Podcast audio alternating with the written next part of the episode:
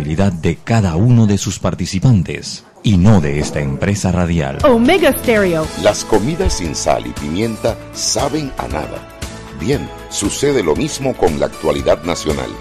Usted tiene muchas noticias. Le invitamos a que la sazone con sal y pimienta. Con Mariela Ledesma y Annette Planels. La receta está lista y usted está invitado a la mesa. Sal y pimienta, presentado gracias a Banco Aliado.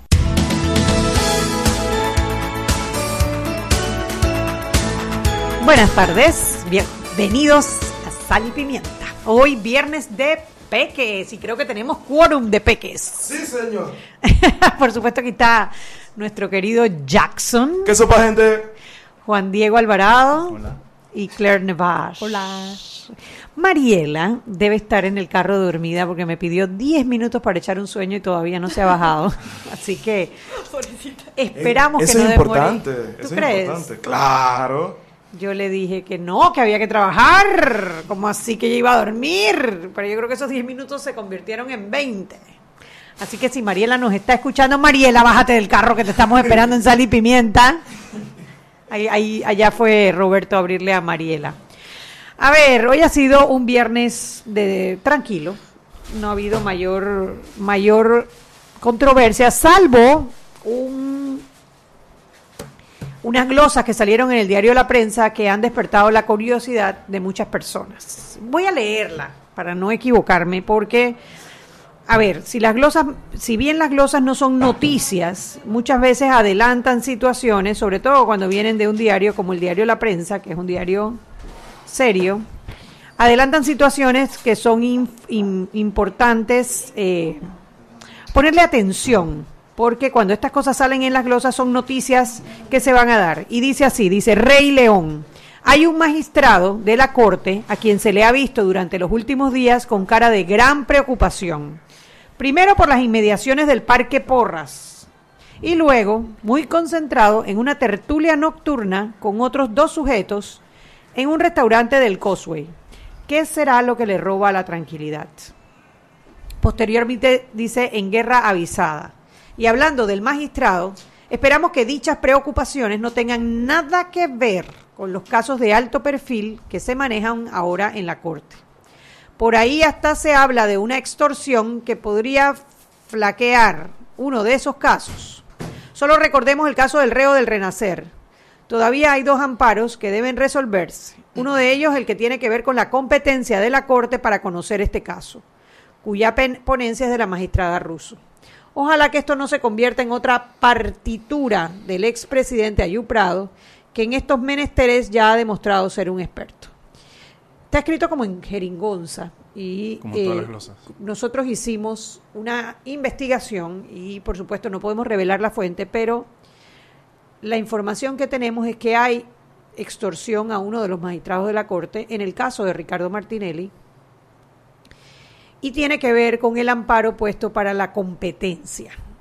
Eh, eh, en el de guerra avisada eh, hablan de las partituras del magistrado Ayú Prado. Estas partituras son los análisis de los diferentes escenarios que se pueden dar en los casos. Eh, la conexión que uno podría hacer por estas, por estas dos glosas es que se refiere al magistrado presidente de la Corte Suprema, el magistrado Hernández León, porque dice el rey León, y que eh, su dolor de cabeza tenga que ver con una de esas partituras del magistrado Ayú Prado.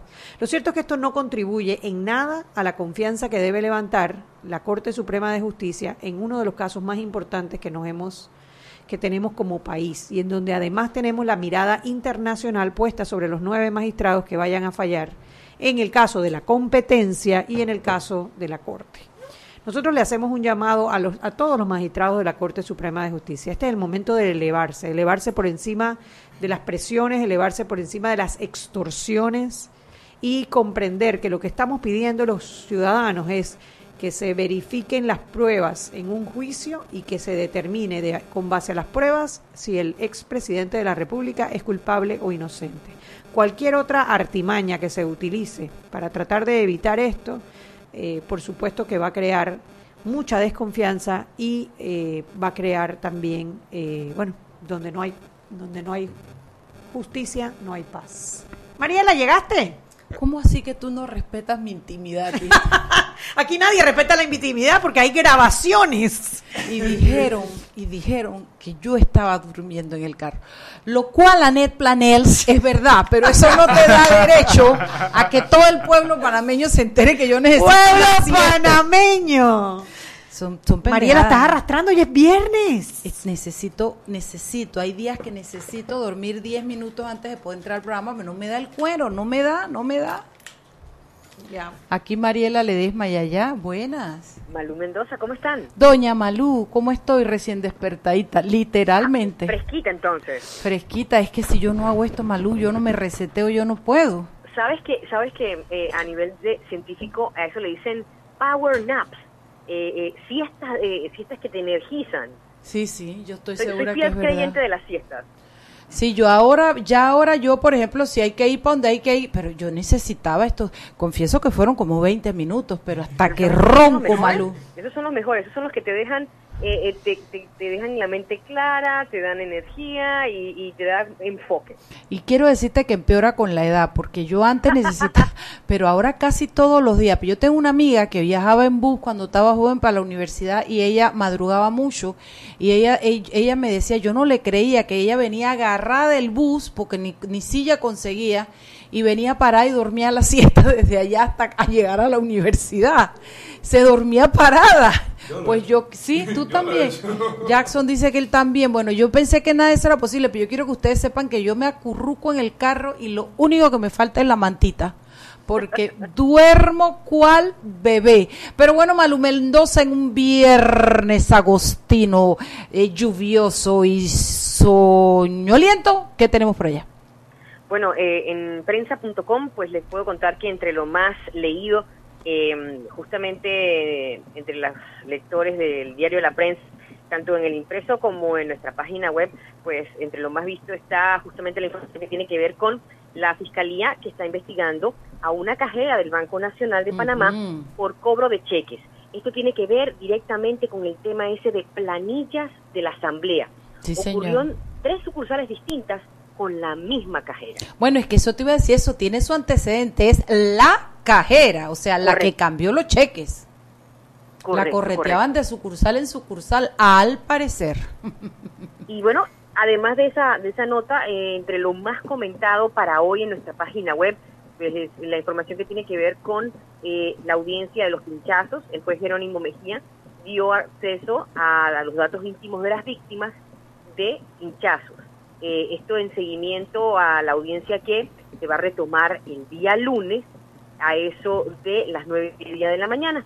Y además de eso, pues tenemos que el, el magistrado fiscal de ese caso, que es Harry Díaz, dice que sus vacaciones no suspenden el proceso que se le sigue al expresidente Martínez. Así es, porque hay un suplente que debe seguir con el trámite del proceso. Y en cuanto a lo del magistrado, no es que a mí me guste, pero no lo voy a criticar porque él es el juez y, no puede ser que uno critique lo que no le gusta y aplauda lo que sí le gusta. Todo dentro del debido proceso debe ser acatado. Entonces, si él ordena que hay que revelar los datos, no me gusta, no me gusta para nada.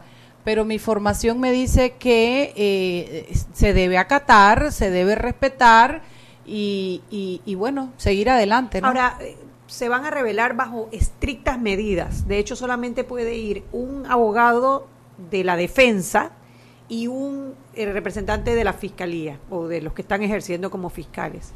No pueden llevar grabadoras, no pueden llevar celulares, no pueden llevar ni siquiera plumas. Y si hay cualquier información que salga a los medios de comunicación, el magistrado Mejía está advirtiendo que tomará medidas severas. Yo creo que eso es importante acotarlo. Sí, es importante. ¿Qué más tenemos, Malú? Bueno, para este fin de semana pues le tenemos recomendación de, de una obra de teatro, está basada en una película de los años 80, es la, eh, la obra se llama Heathers, eh, habla acerca de pues las conductas juveniles, la escuela, pero es una comedia negra. Así que se, la- se las recomendamos, es justamente eh, para aquellas personas que disfrutan el teatro, ahí en, eh, prensa.com encuentran los detalles. Y además pues tenemos el seguimiento de que el Tribunal Electoral pues está retirando propaganda de, de- de una campaña en particular que ha sido colocada en árboles Una situación que está prohibida justamente por el Tribunal Electoral, que hay que... Yo vi una foto, yo vi una foto, yo sé de quién es. Bueno, usted cuando entra a prensa.com lo encuentra allí, ese retiro de, de propaganda eh, es, de, una, es de, de un material que tiene que ver con primarias, eh, unas elecciones que se van a celebrar el 16 de septiembre próximo, estas primarias, pero eh, están utilizando los árboles de diferentes sectores para colocar el material de propaganda. Bueno, porque es que el que es tramposo es tramposo por todos lados y en todas cosas y bueno, en fin, no voy a decir más nada. Bueno, Malucita, llegó el viernes, mañana es el, el formato berlinés con cafecito Correcto. en la cama. Es- y con cafecito eh, más descansado y Ay, sobre sí. todo eh, con interesantes informaciones que a lo mejor no puede disfrutar en la semana. Oye, y Toto, el marido de Anet, me trajo un queso chiricano que cuando pones el café hirviendo y le echas ese queso blanco, queda como un chicle. La vaina pa' buena, mañana me toca en el desayuno. Toca queso, toca queso. Hoy no hay madroño, hoy no hay Hoy no madroño. hay madroño. Gracias, Malucita, que tengas un rico y descansado fin de semana. Igualmente, Bye, bye. Chuy, entonces, Mariela, yo estoy muy preocupada con ese con esa glosa que salió en el diario La Prensa. Sí, señor. Sí, señor, porque es clarísimo que se refiere al magistrado Hernández León. Por lo menos hubieran puesto a Hakuna Matata, no sí, el Rey en vez del León. Rey León, ¿verdad? Era Hakuna como bastante Matata. Obvio. Por lo menos uno tenía que dar un par de vueltitas antes de llegar. Y el tema de las partituras de Ayú Prado, que no es la primera vez que el magistrado Ayú Prado siempre, como dijiste tú el otro día, no siempre está en la No mitad sé. de todo. Yo siempre. no sé cómo hace ese man para estar en la mitad de todos los bochinches y las vainas malas, porque las buenas nunca está. Está en las vainas malas que pasan en la corte. Tú, tú dices que tranquilo, que no le tocó a Guyu Prado. Da vuelta, da vuelta. Yo en el elevador, en la escalera, en el baño, en algún lado se topa con Ayu Prado. Qué ganas de manipularlo todo. Dios mío, le está impedido de Está actuar en este caso. Está enfermo, está enfermo, está enfermo. Y otra cosa que el magistrado Hernández León no ha aparecido de la corte desde ayer. Eh, dicen que está por el interior, lo cierto es que el celular lo tiene apagado. Así que todo es muy sospechoso, muy sospechoso. Eh, hay que recordar que hay grabaciones. eh, bueno, de hecho, de eso se trata este caso, ¿no? Hay grabaciones y eh, lo, lo- bueno, la- por supuesto que las, las mentes de uno enseguida empiezan a, a pensar mal, porque ¿por qué vamos a pensar bien si siempre las cosas salen mal? Eh, y eh, todo parece indicar que hay temas de extorsión y tiene que ver con el amparo de la competencia. Sí, bueno, es que no podemos pensar bien cuando los resultados nos vienen hablando de, de que, de que las vainas van mal. La vez pasada, ¿te acuerdas cuando se discutió lo del amparo de la competencia? Que se habló de una reunión del magistrado Ayú Prado con los suplentes, con la suplente Asunción Alonso y Efrentello. ¿no? Eh, que de hecho fueron los que salvaron su voto en la admisión de ese amparo. Y estaban en la reunión que dicen que no es reunión, que era... ¿Qué es lo que era? Era para hablar de otras cosas. Sí, Hola, de la lord. carrera judicial, que no entiendo qué tiene que ver Ayú Prado con la carrera judicial cuando ya no es presidente de la Corte Bueno, Suprema de bueno. Justicia. No, no, no, una cosa muy...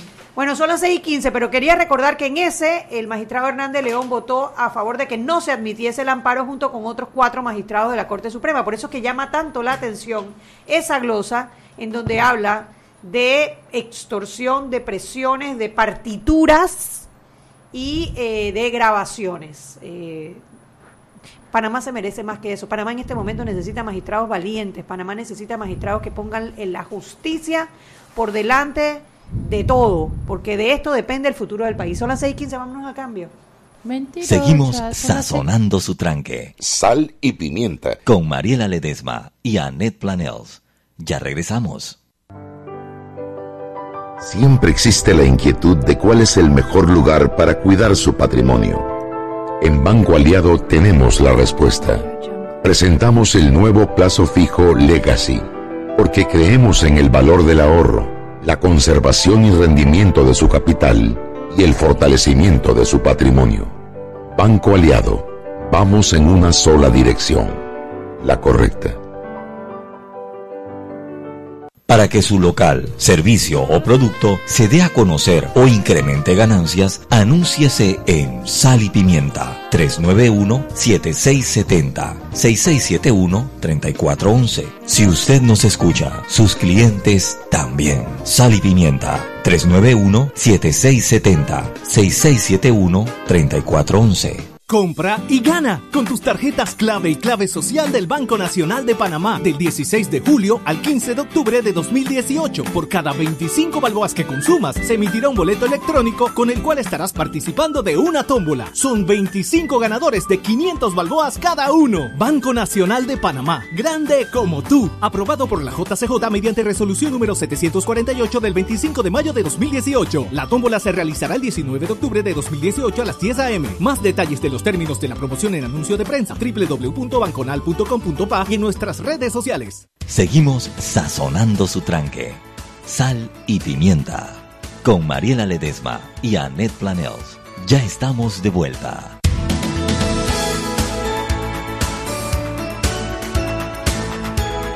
Sal y Pimienta por la cadena nacional simultánea Omega Estéreo. Recuerda que usted puede bajar la aplicación de Omega Estéreo en Play Store y en App Store y así podrá escuchar Sal y Pimienta en el app, en el nuevo app de Omega Stereo en sus celulares y en sus tabletas. Lo único que tiene que hacer es descargarlo totalmente gratis y en un solo clic podrá escuchar toda la programación de Omega Stereo y por supuesto que Sal y Pimienta. Nos puede escuchar en el canal 856 para las personas que tienen el sistema de cable onda. Nuestras frecuencias 107.3, 107.5 y también puede escucharnos en nuestra página web www.omegastereo.com.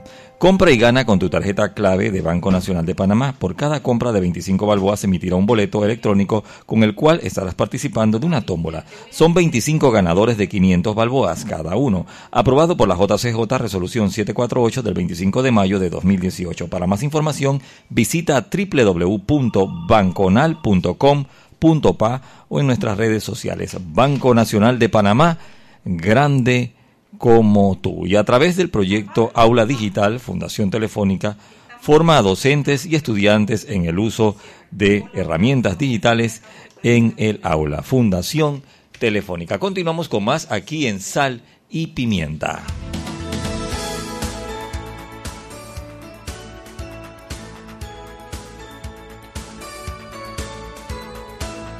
Aló, colonial, ¿cómo estás? Eh, eh, tenemos una llamada al aire que quiero compartir con ustedes de Pablo Waldes. ¿Sale al aire ya? ¿Se oye ya? Aló. Hola. Pablo, ¿cómo estás, mi amor? Muy bien, muy bien. ¿Quieres, que, ¿Quieres que te ridiculice en el aire y te diga, ¿cómo está Titi Lindo y la tía? Por supuesto. Bueno, mis queridos oyentes, Pablo Walde, que está en el aire, es uno de los peques que ha estado con nosotros en el programa, es mi sobrino de mi corazón, de mi amor, y él y mi otro sobrino, Andrés, eh, perdón, Adrián de Bambil, eh, están, tienen un plan para los 500 años de la celebración de los 500 años de fundación de la ciudad de Panamá. Están tratando de hacerlo a través del municipio y de todas estas convocatorias que se han hecho, entre ellas artísticas y culturales, de traer a un, eh, ¿cómo se llama Pablo? El, eh, un coreógrafo. Un coreógrafo. quiero que le expliques al público qué es, porque antes de decirles el mensaje que quiero darles, quiero que escuchen de qué se trata esto. Pues sí, a ver, nosotros somos un grupo eh, de tres amigos panameños que estamos muy interesados en ver la cultura florecer en Panamá, ¿no? Entonces, nosotros vivimos fuera de Panamá, pero realmente estamos muy involucrados en, crear un proyecto para celebrar los 500 años de la fundación de la ciudad bajo la coyuntura de los 500 años de la ciudad de Panamá, impulsado por la alcaldía eh, de Panamá. Y para eso estamos trayendo un coreógrafo a que trabaje directamente con eh, las comunidades locales, con organizaciones locales, muy de cerca, eh, para montar un eh, una, una, una, pieza coreográfica, una pieza de danza contemporánea con la gente de las comunidades locales eh, de la ciudad de, de Panamá, eh, pero, pero para en un lugar la idea es que se haga en un lugar histórico importante eh, de la urbe, pero que, que, que esté olvidado, que no sea un, un- lugar eh, que, que salta a la mente cuando pensamos en historia panameña directamente, sino que sea un lugar eh, que no necesariamente está en las mejores condiciones, pero que es parte de nuestra ciudad y que está un poco olvidada del, del consciente colectivo. Entonces, a través del acto de la danza, recuperar este lugar eh, olvidado, ¿no? Eh, y con, siendo los protagonistas las comunidades locales. Bueno, este, eh, eso es lo que se llama, la, una- tiene un, nombre que se llama, no me acuerdo si es arte de intervención o algo así, que lo que hace es que esa expresión artística, en este caso danza, llame la atención de todos los, de, de, de de una ciudad hacia un punto que nadie mira. Y, y reviva no solamente el área geográfica, sino lo que esa área geográfica representa con su gente, con sus vivencias, etcétera, etcétera.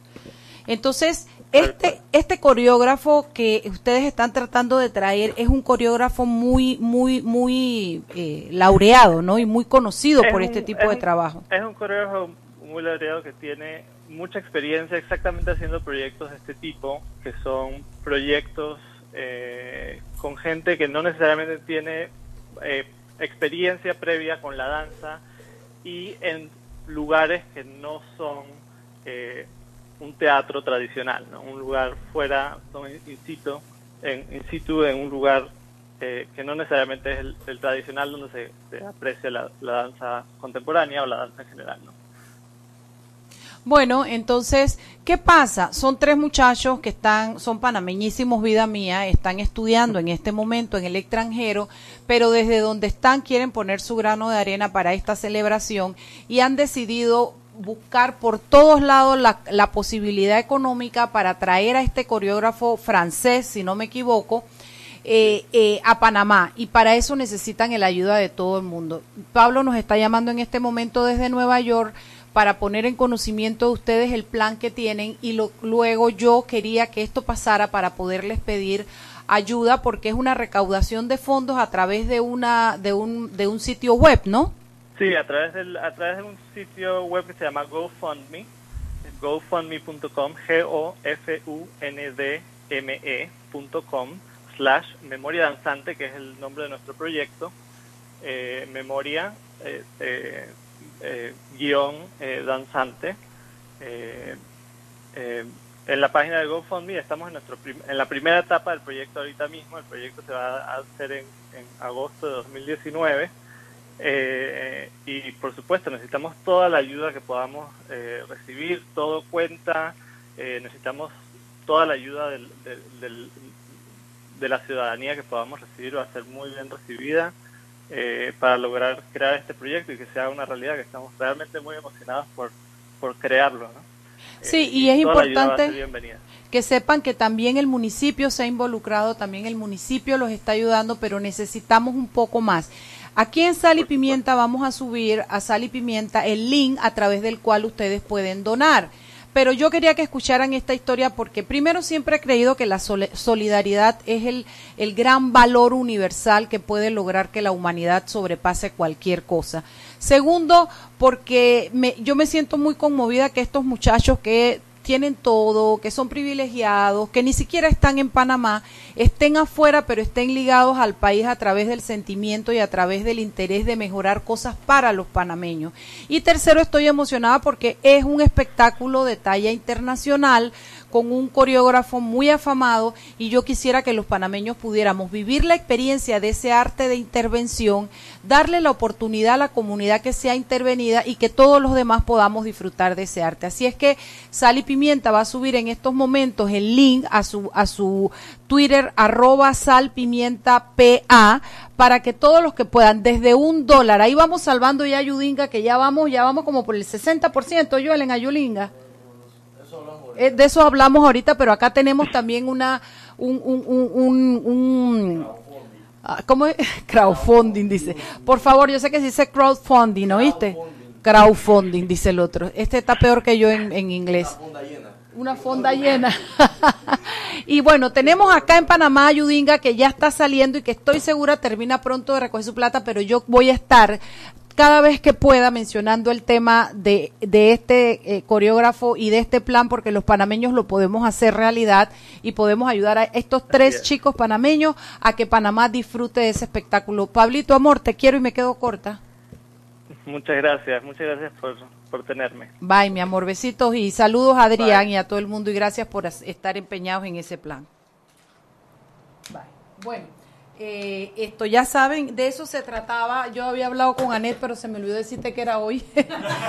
que, que sí, estás avisada ya que Pablo ya llamó. Me acaba de llegar el chat. Entonces, eh, yo sí quiero pedirles, por favor, un dólar, dos dólares, tres dólares, tampoco es tanto. Ahora hay que recoger los primeros, creo que son cinco o siete mil dólares para todos esos gastos de pasaje y de todo para que él venga, vea el lugar. Después va a haber que buscar otros fondos y ellos están por todos lados buscando para poder traer el elenco entero o el elenco, todas las personas que deben viajar con él, pero es paso a paso y, y- y es un esfuerzo que yo quiero que hagamos para que lo- después vayamos todos y lo disfrutemos. Pasito a pasito. Suave, suavecito, que siguen la letra, que no me la sé. En fin, chicos, ya el programa es de todos, es de ustedes. Yo voy allá, que yo tengo un arreglo con, con, con mi amigo eh, Roberto Díaz, mi amigo. Ay, Dios, y a mí no me invitan. Esa cizaña hasta me pegó hasta a mí acá. ¿Verdad? ¡Qué barbaridad! Tiene Bueno. una cosa con Roberto. Wow. Bueno, yo quiero solo, solo quiero mandarle un saludo a Irma que está en sintonía y pidió que recordáramos que Sal y Pimienta también tiene podcast que pueden oír en Spotify. Eh, y y en Anchor. Y uh, sí, yo creo que Sal y Pimienta ya está en todas las redes, en todo todo lo que tiene un, un sitio web probablemente manera de escuchar Sal y Pimienta por ahí. Salpimienta PA en Twitter, Instagram y Facebook. Nada más le falta NA, MA y ya puedo vivir a Papachán. N-A-M-A Papachán. Ah, sal y pimienta PA y la gente se queda como en la guilla porque falta NA, MA y todo el mundo que paga mamá. Ah.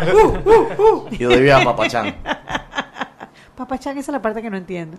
¿No sabes quién es Papachán? No. Aquí nadie sabe quién es Papachán en esta Otro mesa. episodio de Nadie entiende el chiste de Joel. Jackson, tú sí sabes quién es Papachán. ¿ah? Tú, tú sí sabes quién es Papachán. quién es mi papá. No, no, pero sabes quién es Papachán. El reguecero. Tampoco tienen idea. ¿Cómo que? Tú sí sabes, Roberto, tú sí sabes. Roberto, ¿de qué está hablando? Pon la canción, busca la canción y ponla. Ya, pa' ver, Pon Papachán, un pedacito. pa' ver. Digo, ¿Cómo cuando que tú no dice- sabes quién es Papachán, loco? Cuando dice de que reguecero, pon la canción primero, pasa la censura. ¿Tú sabes lo que es Night No, no, Train? sí, de hecho es una canción de la selección, ¿Tú sabes pero de la Night vieja. Sí, Night Espera, Train, de- sí Hay una- ¿Tú no sabes que hay una canción de. Night Train de un reguecero panameño? No, no. Vea, vamos, vamos a decir, Roberto. ¿Sabes cómo le dicen al Night Train? Sí. Bueno, eh, la canción es así. Entonces no pasa la censura. No, no, no, sí pasa, sí pasa. Fue como de las canciones himno de la selección para el año 2000, 2002. Espera, ya, ya. eh. Esa, esa, la- esa la cantaba un man que se llamaba Papachán. Ese era lo de ser. la canción de la Pues María Roja. Sal, pimienta, PA. y el MA. MA. Y ya te metí en la guía de nuevo. ¡Ajo! Ahora sí. Ya, pero, pero es que no, Yo, yo creo que Joel se tomó un par de cafés antes de venir acá. Oh, Red no Bull. me la estoy cogiendo de botri, loco. Bueno, es que después de haber sacado agua. Cuéntanos un poquito, tú sabes. antes Ahorita echo el entremos en cuento, deja que tema. pase el cambio y ya echamos el cuento completo. Bueno, vámonos al cambio y regresamos. Seguimos sazonando su tranque. Sal y pimienta. Con Mariela Ledesma y Annette Planels. Ya regresamos. Siempre existe la inquietud de cuál es el mejor lugar para cuidar su patrimonio. En Banco Aliado tenemos la respuesta. Presentamos el nuevo plazo fijo Legacy, porque creemos en el valor del ahorro, la conservación y rendimiento de su capital y el fortalecimiento de su patrimonio. Banco Aliado, vamos en una sola dirección, la correcta. Aquí vamos en el metro. Esta señora se acerca al botón de abrir la puerta, lo va a apretar y ahí mismo le cae el central. Claro, que tenga paciencia, hay que esperar a que se encienda la luz verde. Seguimos acá en la estación del metro. Aquí viene este, se está acercando al botón rojo de frenado de urgencia. ¿Qué hace? ¿Lo va a apretar?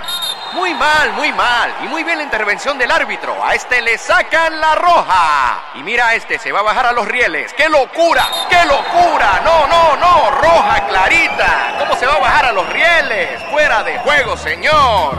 Sigue las reglas de comportamiento del metro. Son para tu seguridad y para que el metro siga avanzando como te lo mereces. Metro de Panamá. Lo bueno avanza. Seguimos sazonando su tranque. Sal y pimienta. Con Mariela Ledesma y Annette Planels. Ya estamos de vuelta.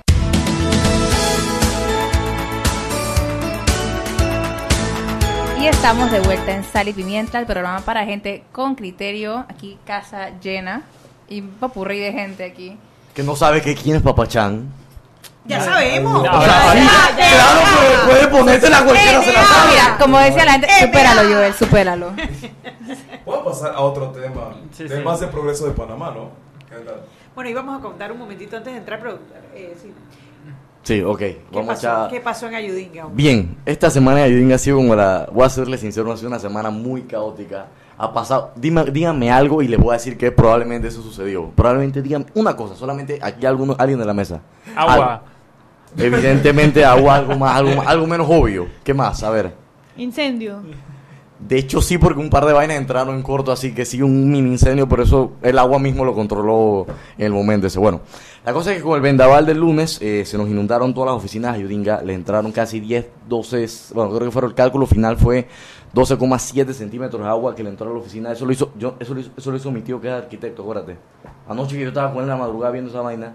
Eh, y bueno, ahí hicimos el cálculo más o menos 12, 12,7 centímetros de agua le entró a la oficina y eso hizo que evidentemente todo nuestro equipo tecnológico eh, eh, pues se dañara, pues se pueda considerar dañado, porque hemos tratado toda la semana de salvarlo, toda la semana de tratar de limpiarlos con compresor, limpiando con todo y, y, al- y hemos salvado toda la data, ninguna de la data de Ayudinga se perdió, que es lo más importante, los, los 15 terabytes de información en videos que habían en la oficina, más lo que ya estaba en la nube, pues nada de eso se perdió.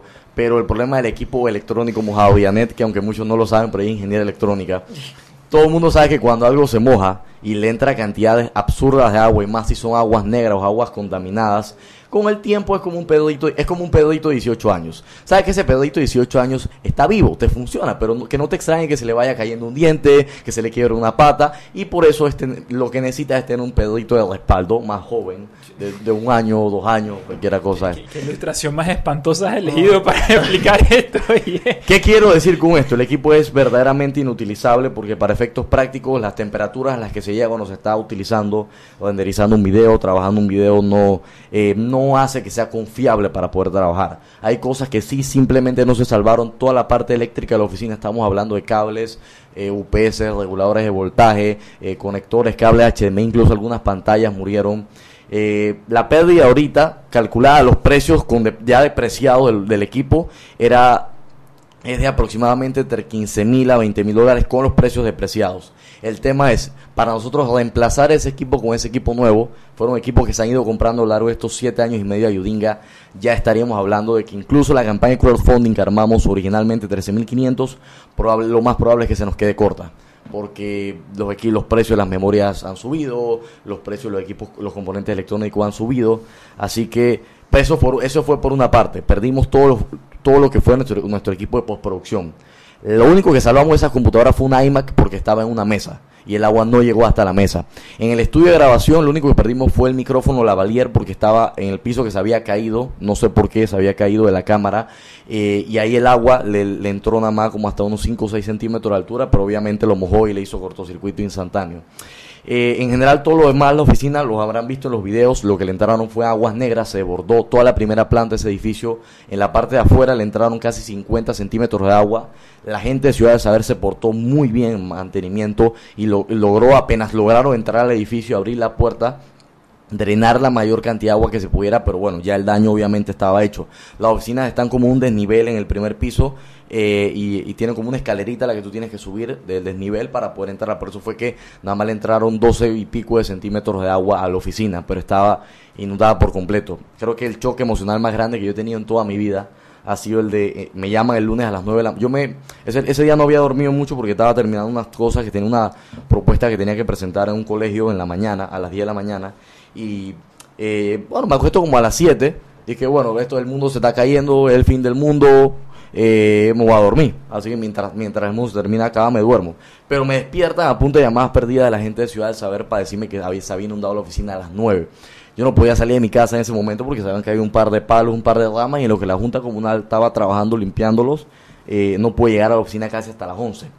El choque emocional más grande que he tenido en toda mi vida ha sido entrar a la oficina por primera vez, o sea, en ese momento, temprano como a las 11, después de todo lo que había pasado y encontrar prácticamente todo en el piso, todo dañado, todo lleno de agua, mover las computadoras y que de las computadoras me saliera agua como si fuera un vaso, lo que un vaso en vez de computadora y mover los UPS y los reguladores de voltaje y que de los conectores eléctricos me saliera agua fue también más preocupante aún porque simple en simplemente en ese momento yo sentí se acabó todo siete años y medio de trabajo de mi de que le he dedicado al proyecto pues yo desde que comencé con esto a los 14 años murieron ya perdió ya valió no valió ya no ya no sirve para nada eh, empecé a llamar a la gente del equipo. Jackson fue de los primeros a padecer. Llegaron, empezaron a llegar. El mismo día ese decidimos armar la, la campaña de crowdfunding gracias a Brian Brennan, que nos también se propuso voluntario, estuvo todo el día trabajando con nosotros la parte gráfica, la parte del mensaje. Eh, y fue que, bueno, y al ojo tiramos y que, bueno, ¿cuánto saldrá a arreglar este, este enredo? Yo dije, más o menos como 13 mil dólares. Y eso fue la cifra que vieron actualmente. No, no obviamente para poder sacarle y comenzar a recolectar fondos lo antes posible. Esa era la meta que teníamos. Colocamos una meta, pero la realidad es que ya haciendo una auditoría forense completa de los equipos, ya viendo qué está funcional, qué, hasta dónde pueden llegar, hasta dónde no pueden llegar los equipos, eh, las pérdidas van a ser mucho mayores y la, pero no, pero yo creo que no solamente es hablar de lo malo, porque si bien es cierto, la semana han pasado cosas malas en Ayudinga, o sea, perder todo el equipo de postproducción, gracias a, las, gracias a Dios, las cámaras y por lo menos con lo que grabamos, excepto el micrófono, sigue vivo. El tablero se le dañaron las patas, pero eso lo de menos, eso se acomoda un tuco de madera y ya. Eh, pero esto nos permitió, Ciudad de Saber se portó muy bien con nosotros, nos ayudó a limpiar la oficina y a salvar la mayor cantidad de equipo lo más antes posible. Inmediatamente hicieron todos los trámites para reubicarnos en un lugar que fuera no inundable, que fuera seguro y de hecho hoy en día ya me, nos acaban de entregar las llaves hace como media o más de dos horas, de hecho vengo de eso, eh, de unas villas similares a las, a las que son las casas donde están las ONG. Teníamos una oficina de 44 metros cuadrados, ahora tenemos una oficina, una casa completa de 120 metros cuadrados en la que vamos a tener nuestros dos estudios de grabación nuestro equipo, de, nuestro departamento creativo, nuestra sala de reuniones, nuestra sala de guionado, de todo trabajo. Y todo gracias al apoyo ciudad de saber que usualmente los tiempos para ellos dar este tipo de cosas son 6, 5 meses, demoran bastante por todos los procesos de la misma ley de Ciudad del Saber, pero lo hicieron en tres días solamente para echarnos una mano. Y el miércoles recibo la llamada del Ministerio de Gobierno para decirme que el ministro quiere entregarnos ya la personería jurídica de la fundación que era un trámite que estaba, estaba ahí, estaba pendiente, estaba dándose, obviamente estaba tomando su tiempo normal, un poquito de empuje, pero estaba tomando su tiempo normal, pero aceleraron todo el paso y, nos entregaron ya el día de hoy la personería jurídica de la Fundación y adicional a eso le entregaron un reconocimiento de parte del ministro de Gobierno y de parte del Estado panameño a cada uno de los miembros del Club Ayudinga, que para mí eso es lo más importante. Ustedes tienen una campaña de, de recolección de fondos, un crowdfunding en este momento para que le digas a nuestros radioescuchas para cómo pueden ayudar a Ayudinga para que Ayudinga no es como ese, inunda, no se inunda, sigue la educación. No, no, no, eh, eh, la educación no para, así que Ayudinga tampoco. Ayudinga tampoco. ¿Cómo podemos hacer los ciudadanos para contribuir a Ayudinga? déjame para que veas lo cierto que es eso, que la educación no para. Jackson hoy con toda inundación, con todo y que no teníamos oficina, el man estaba dando clases de ciencia en Darien. Allí nos enseñó. A unos niños allá bien Caminando sobre huevos sin que se rompan. Vamos a hacer un día un programa sobre Le estaba enseñando ciencia. Le estaba enseñando de la ciencia. Cuero, cuero. Y, y, le estaba enseñando ciencia. Así que la educación no para y Ayudinga tampoco va a parar. Y bueno. Eh, y sí, mañana te vas para Cuclé y tenemos que ver un par de vainas ahorita de papeles que tienes que firmar, pero bueno, eh, que el micrófono, no está funcionando. No, que, que no, que, que el ah, micrófono funciona si te lo pones cerca de la boca. Ah, claro, claro. no, y básicamente tenemos una campaña de crowdfunding ahorita, la meta son 13.500, obviamente lo ideal es traspasar esa meta porque les digo desde ya lo vamos a necesitar para acondicionar todos los espacios nuevos que nos está dando la oportunidad Ciudad de Saber de tener, no los podemos defraudar. Eh, pueden entrar a Indiegogo.com y eh, ahí buscan la campaña, buscan Ayudinga y le va a salir, o si no, igg.me slash at slash ayudinga. O si no, se meten a las redes sociales. O si no, se meten un ratito en Salpimienta PA en el Twitter. O si no, se, meten en todas las redes sociales. Ayudinga esa la hemos viralizado peor que una crisis de influencia en este país. Así que. Bueno, todos a colaborar con Ayudinga. O si no, también nos piden nuestra cuenta bancaria directo y ahí nos pueden hacer las donaciones. Si no tienen tarjeta de crédito, cualquier cosa Necesitamos su apoyo. Esto les digo de ya, esto es un pequeño tropezón en el camino, pero de las crisis salieron las oportunidades y justo todo el, el boom y el empuje que necesitamos para crecer, para que la gente supiera el proyecto, para que creciéramos como, como organización y nos fortaleciéramos como equipo, ver a todo el equipo unido tratando de salvar las cosas es una de las mejores imágenes que me llevo de toda esta semana. Y verlos hoy contentos recibiendo su diploma, a pesar de que muchos no pudieron estar por estar cumpliendo una misión oficial, eh, para mí eso es lo más hermoso de todo esto. Y vernos entrando ya por primera vez a la nueva oficina, a la que será la nueva casa de ya la Fundación Ayudinga, ahora sí. Eh, es algo hermoso, de verdad. Y vienen mejores tiempos y vamos para adelante. Los felicito, muchachos. Ya saben, entren, eh, ahorita mismo vamos a subirlo en, en, las redes de Sal y Pimienta para que colaboren con Ayudinga.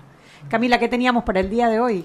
Eh, bueno, el pasado sábado, el 21 eh, de julio, ¿fue la semana pasada? Sí, fue la antepasada. No importa. Eh, he perdido la nación del tiempo. El, Parece hace mucho. El 21 de julio se celebró en Panamá el octavo encuentro de politólogas y politólogos bajo el título, me equivoco siempre, las élites panameñas, no. Representación, y legitimidad de las élites panameñas a examen. Sí, gracias. y eh, bueno, tres los que estamos aquí somos miembros del Centro de Iniciativas Democráticas, que fue quien organizó este evento con el apoyo de Ciudad del Saber y la Fundación Conrad Adenauer. Eh, eh, por el Centro de Iniciativas Democráticas hoy estamos Claire Nevash. Bueno, preséntense. Bueno, nos conocen Claire Nevash. Juan Diego Alvarado. Eh, bueno, y yo Camila Adames. y hoy queríamos compartir un poco cuáles fueron algunos, algunos de los resultados del encuentro y algunas cosas que, que el encuentro nos brindó como oportunidades de futuras investigaciones. No sé quién quiere empezar. Bueno, quizás empezar con eh, explicar un poco de dónde viene el encuentro. El encuentro lo organiza el Centro de Iniciativas Democráticas. El Centro de Iniciativas Democráticas casualmente acaba de cumplir 20 años. Eh, em, es un centro que desde la academia promueve eh, la democracia, los derechos humanos y el desarrollo sostenible. Em, y entonces existe desde hace como lo dije, 20 años en Panamá, eh, publica la revista panameña de política, acaba de publicar su número 24, eh, se la recomiendo, está, eh, está a la venta en la librería de Panamá Viejo. Eh, también la pueden conseguir con nosotros, pero es más fácil en, en, la, en la librería de Panamá Viejo. Cuesta 10 dolarcitos. Va, a estar en la feria del Es una inversión de 10 dólares. Es una inversión en Exactamente. Mira, está genial. También estará, es verdad, gracias. Eh, también estará en la feria del libro en el stand de Concolón. Con Colón se llama el estadio. Sí. con, Colón es, un colectivo de periodistas investigativos y, narrativos. que, Sol Lauría es parte de. Sol Lauría, eh, Daniel Molina y demás. Es un colectivo de varias personas que están tratando de, meterle otro, tipo eh, otro, tipo de periodismo más narrativo, más eh, con una investigación más profunda de temas que quizás no se tratan en el día a día y han sido muy cordiales en darnos un espacio en, su stand para vender la revista, eh, que incluye temas que se trataron en un foro sobre populismo en Panamá y una investigación de Claire Nevache sobre la emergencia de las iglesias evangélicas como un actor político. Así que es un número muy, muy bueno. Eh, se les invita a leerlo y a buscar la revista, números anteriores, y si están interesados en, en publicar artículos académicos, ese es un espacio eh, que es una, está indexado y tiene una trayectoria en, investigación en ciencia política y, ciencias sociales de vertiente política en Panamá. Pero sí, creo que mejor vámonos a un cambio y luego regresamos a hablar un poco del, resultado de ese encuentro. Vámonos al cambio, Roberto. Seguimos sazonando su tranque. Sal y pimienta. Con Mariela Ledesma y Annette Planels. Ya regresamos. Para que su local, servicio o producto se dé a conocer o incremente ganancias, anúnciase en Sal y Pimienta 391-7670-6671-3411. Si usted nos escucha, sus clientes también. Sal y Pimienta 391-7670-6671-3411. Siempre existe la inquietud de cuál es el mejor lugar para cuidar su patrimonio. En Banco Aliado tenemos la respuesta. Presentamos el nuevo plazo fijo Legacy, porque creemos en el valor del ahorro, la conservación y rendimiento de su capital y el fortalecimiento de su patrimonio. Banco Aliado, vamos en una sola dirección, la correcta. Seguimos sazonando su tranque. Sal y pimienta. Con Mariela Ledesma y Annette Planels. Ya estamos de vuelta. Y estamos de vuelta. ya estamos de vuelta. Ay, y hay que trabajar. Es que como hoy es viernes y está Jackson. ¿Qué onda? Como que no provoca trabajar. No, hombre, no. Provoca aprender sobre academia. Vamos, con, vamos, con hablemos nuestros sobre la politólogos academia, sí, invitados. señor. Sí, señor. Gracias, Pedro.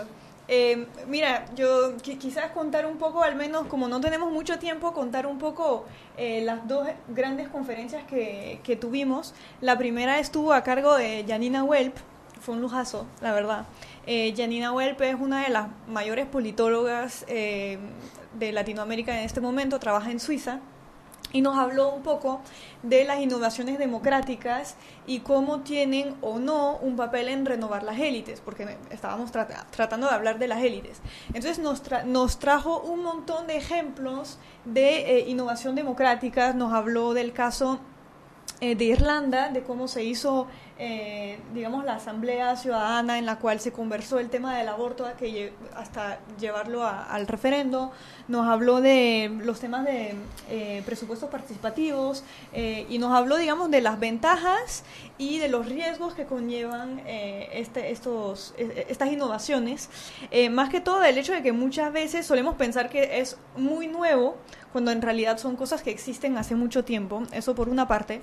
Eh, luego del, del riesgo de que eh, se- sea usado por, digamos, el, digamos, el poder tradicional para eh, justificar una política sin que realmente eh, haya ningún tipo de, de consulta efectiva.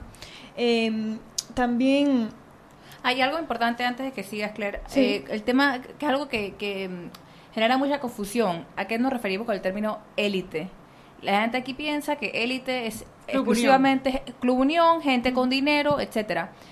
Élite, una élite es un grupo de personas que tienen poder de incidir en las políticas públicas. Entonces, por ejemplo, la Iglesia Católica en Panamá Es una es élite. una élite. El Suntrax. El Suntrax es una élite. élite. Porque tienen, eh, tienen- curioso. porque tienen poder para, para, para incidir en las políticas públicas. Bueno, de hecho, entonces, el, el nuevo actor de los evangélicos eh, son una élite ahora. O, sea, o si están en camino, si o sea, es que no lo élite son sería ya. cualquier grupo pequeño de, de personas que pueden tener una incidencia directa en la en la, en las O no, políticas no, o sea, públicas, no- o no tiene que ser eso- pequeño. eso o sea, es grande el, concepto, el concepto es, un, es uno que es un concepto relacional, es decir, que eh, Representan. el poder en un espacio en particular. Puede ser el espacio general de la sociedad, pero también, digamos, en un sindicato hay una élite sindical. Y hay una en los partidos políticos hay una élite y también. que son las ¿no? cúpulas. Sí. Hay una élite, sí hay, o sea, por ejemplo, hay- sí hay una élite empresarial, hay una élite comercial, hay una élite ¿Cuál agraria. sería o sea, la discriminación entonces para que alguien, para que sea de élite o no sea élite? ¿Cuál sería el factor, o sea, qué te diferencia una élite de un, no sé, El- un grupo? la, capacidad de influir en las políticas. El poder. El poder. El poder. Tener poder de algún tipo, no necesariamente político. Bueno, sí, porque, por ejemplo, Suntrax tiene poder político. Claro es tiene. el Suntrax es una élite. Sí.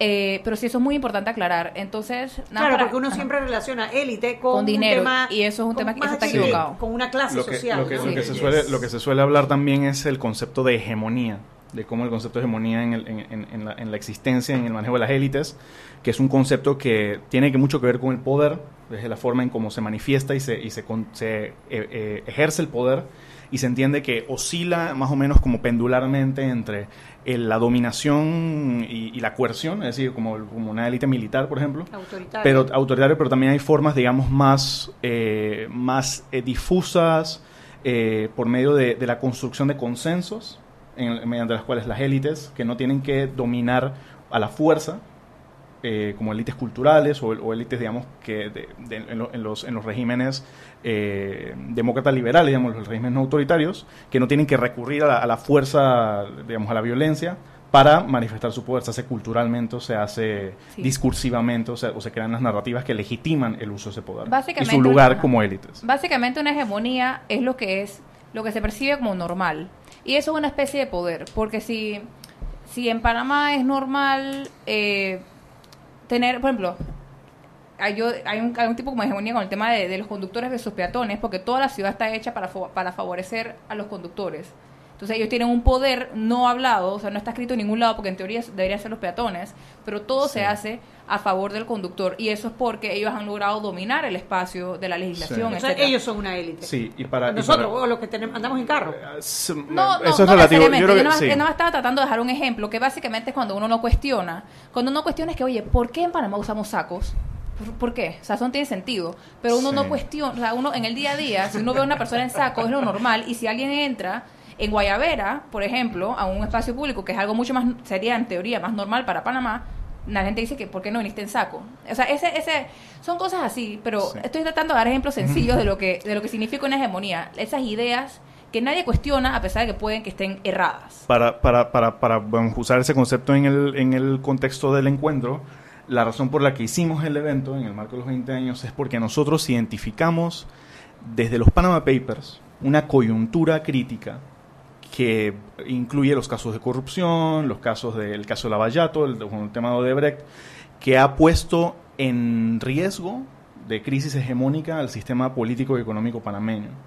En, diferentes aspectos, por ejemplo los Panama Papers, se puso en el spotlight nuestro sistema financiero, económico, bancario, que todos aceptábamos, que todos aceptábamos sin estaba hegemónicamente construido como, como un hecho, es decir, que no se cuestiona más allá de algunos nichos que lo cuestionan, se entiende que es lo que Panamá es y lo que Panamá debe ser, porque es lo que a Panamá le conviene. Y esa, esa idea discursiva de, eh, sin, sin hacer juicio de valor si es cierto o no, si hay una construcción hegemónica de que hay un consenso acerca de lo que Panamá es, por el tema de la posición geográfica, el tema de los servicios, todo todos esos temas no son eh, naturales como la lluvia, son cosas que se construyen a, partir del poder y con el tiempo, en, procesos complejos. ¿no? no, es una teoría de conspiración, pero sí tiene, un, sí tiene una construcción política. Entonces nosotros, eh, a, partir de, esa, de esta coyuntura que identificamos, lo traemos al, desde los Panama Papers, cómo, cómo, es Panamá desde la reversión del canal, eh, eh, siguiendo como la construcción política no solo de la consolidación de la democracia, sino de la consolidación de un sistema económico a partir de la reversión del canal y, la apertura económica. En, en, el contexto de la globalización, en el que Panamá es, digamos, como nace democráticamente dentro de ese, dentro de ese contexto, y hay, y hay evidencia como, como, para, como para afirmar eso. Eh, y luego, digamos, en esa crisis de legitimidad que tienen las élites políticas, por ejemplo, en, la Asamblea, en el Ejecutivo y en el órgano judicial y demás, eh, los nuevos actores que surgen a, o, a, cooptar, digamos, a ciertos discursos, crear nuevos, eh, posicionarse como nuevas élites posiblemente, en vista de que las tradicionales están en, en, discusión de su legitimidad, y los procesos para crear esa nueva idea de lo que es Panamá, por ejemplo, a través de un proceso constituyente, que es de donde se construye la idea del Estado, digamos, y, de, a qué debe servir y a quién debe servir y cómo debe servir el Estado y, digamos, el sistema político. Y termina con eh, una conferencia de Marix Salazo, fue muy buena, sobre... Eh, la, conferencia se llamaba eh, ¿Qué es Panamá? Y yo creo que es una conferencia que todo deberíamos haber escuchado porque a mí, a mí me pareció muy interesante eh, eh, sobre qué, qué, digamos, qué es parte de nuestro ADN como país. Y parte de las cosas que contaba es que Panamá eh, es un puerto. era un puerto al que le que la gente llegaba, ¿no? Al que, la gente llegaba, exacto. La gente llegaba y la gente, eh, digamos, convivía con mucha gente de diferentes eh, orígenes, pero es un, puerto al que se ha eh, mostrado la espalda de alguna forma, en especial, digamos, con la zona... El desarrollo e infraestructura. Sí, no, pero también la zona del canal nos priva del puerto de Panamá. Eh, y entonces eso cambia totalmente la, identidad del país y lo, y lo deja sin su identidad primaria que era de puerto, eh, de, llegada y, de llegada y partida, eh, pero que también era un lugar donde en estos puertos en el siglo XIX, y eso Marix Salazo lo, cuenta muy bien, se desarrolla una democracia en, en, la mitad del siglo XIX que no existía en ninguna parte del mundo. En Panamá, en el siglo XIX, había sufragio universal masculino en un momento en el que eso no existía ni en Europa ni en Estados Unidos. En Estados Unidos las personas negras no votaban. Eh, aquí ya habían en la mitad del siglo XIX alcaldes negros.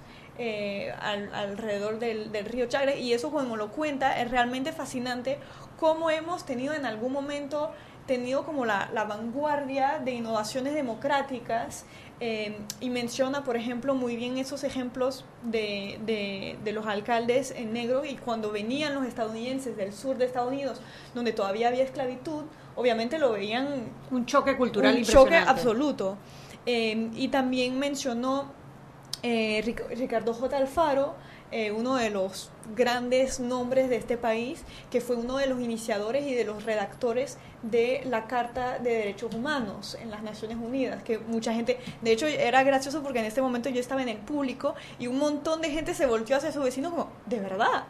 Eh, sí, un panameño, un panameño fue uno de los principales redactores de la carta que usan en todo el mundo, en la, en la ONU y todo, para hablar de los derechos humanos, fue un panameño. Para, para, que vean que no es solo una calle, también fue un, gran prócer de, de la República. Exactamente, y que cuando decimos, no, eso de los derechos humanos, eso es para los demás, para Europa, para eh, la gente avanzada. No, no, no, eso se creó acá. O sea, obviamente que existe eh, otras iniciativas, que sé yo, la, declaración de la Revolución Francesa, pero la declaración, la Carta de Naciones Unidas sobre la cual nos regimos, que es el documento más importante de derechos humanos, fue entre otra la obra de un panameño. Sí, y resaltar que fue muy de avanzada también para la época porque los consensos acerca de los derechos humanos en la época ponían mucha, mucho énfasis en los derechos civiles y políticos, es decir, las libertades, que era algo legítimo en el momento, y la, digamos, el punto particular de Ricardo Talfaro fue en parte la, eh, su, su, en la comisión redactora de la traducción al español de la Declaración Universal,